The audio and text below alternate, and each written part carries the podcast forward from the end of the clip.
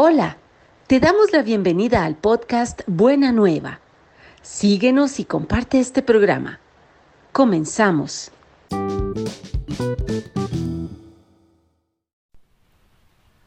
Hola, un gusto saludarle. Agradecemos su sintonía. Hoy el tema que trataremos es probablemente de esos que nos pondrá en perspectiva. Crisis del principio de causalidad es el título. Dios te bendiga. Escuchas Buena Nueva.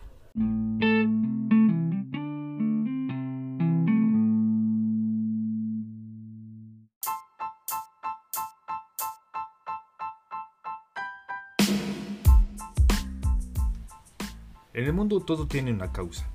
Nada sucede por casualidad o por arte de magia. No puedes obtener los efectos deseados si no pones primero la causa correspondiente. Por otro lado, una vez puesta la causa adecuada, es imposible evitar sus efectos. Por lo tanto, si no quieres determinadas consecuencias, no pongas la causa que las produce. Poner la causa y no querer los efectos es ilógico y contradictorio. Parece claro, es uno de los primeros principios de la filosofía el principio de la causalidad. Sin embargo, constantemente vemos actitudes que pretenden ignorar negar este gran principio. Queremos obtener ciertos efectos, pero no queremos poner la causa que puede producirlos. Queremos evitar ciertos males, pero continuamos siendo los causantes. A continuación, una serie de ejemplos.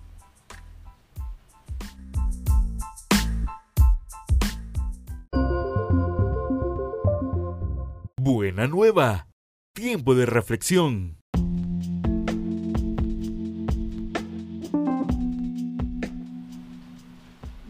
Queremos comer, pero no queremos engordar. Queremos adelgazar, pero no queremos dejar de comer, ni hacemos ejercicio físico. Queremos evitar los efectos de la cafeína, pero sin dejar de tomar café. Queremos evitar los efectos del alcohol, pero sin dejar de tomar cerveza. Queremos evitar los efectos de la nicotina sin dejar de fumar. Queremos evitar el SIDA sin dejar de tener sexo promiscuo. Adquirimos préstamos, pero no queremos pagar las deudas. Queremos ganar mucho, pero producimos poco.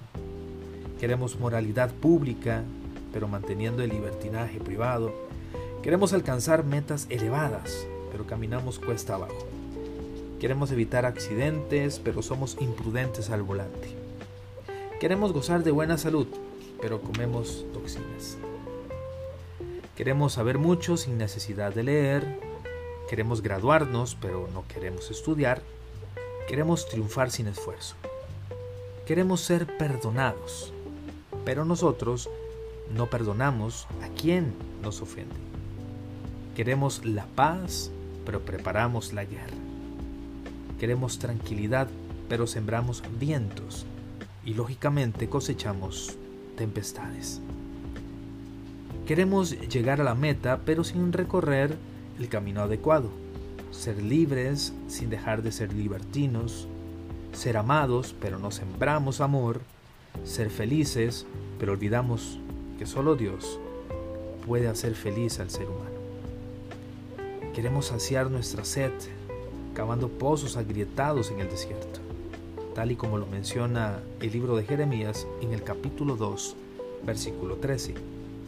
Exigimos derechos pero sin cumplir las correspondientes obligaciones. No queremos asumir las consecuencias de nuestros actos. ¿Cómo pretendemos cosechar lo que no hemos sembrado? Y aún habiendo sembrado buena semilla, no esperemos de inmediato los frutos, a la siembra debe seguir el riego y el abono, la luz solar día tras día y el trabajo perseverante. Queremos cambiar la naturaleza de las cosas y eso es imposible, no se puede. Las cosas son como son, nos guste o no nos guste. El árbol bueno da frutos buenos y el árbol malo, frutos malos. Todo lo que hacemos tiene consecuencias, buenas o malas y es imposible evitarlo. En su momento se dará a cada quien lo que merece. La realidad es que no existe nada gratis. Lo que no paguemos nosotros, alguien lo pagará por nosotros tarde o temprano. Deseamos salud, bienestar, virtud, éxito, riqueza, una familia unida, unos hijos y padres ideales, una vida satisfactoria y feliz. Deseamos justicia, libertad, amor y paz, pero queremos que todo ocurra por arte y de magia, sin esfuerzo, sin el correspondiente costo, sin pagar un precio, sin poner las causas que corresponden para producir esos resultados. No existe la casualidad, lo que existe es la causalidad.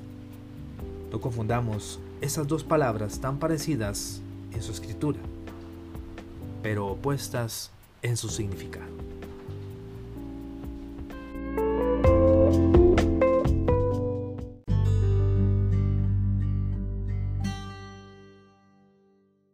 Gracias por escuchar Buena Nueva. Te esperamos la próxima semana.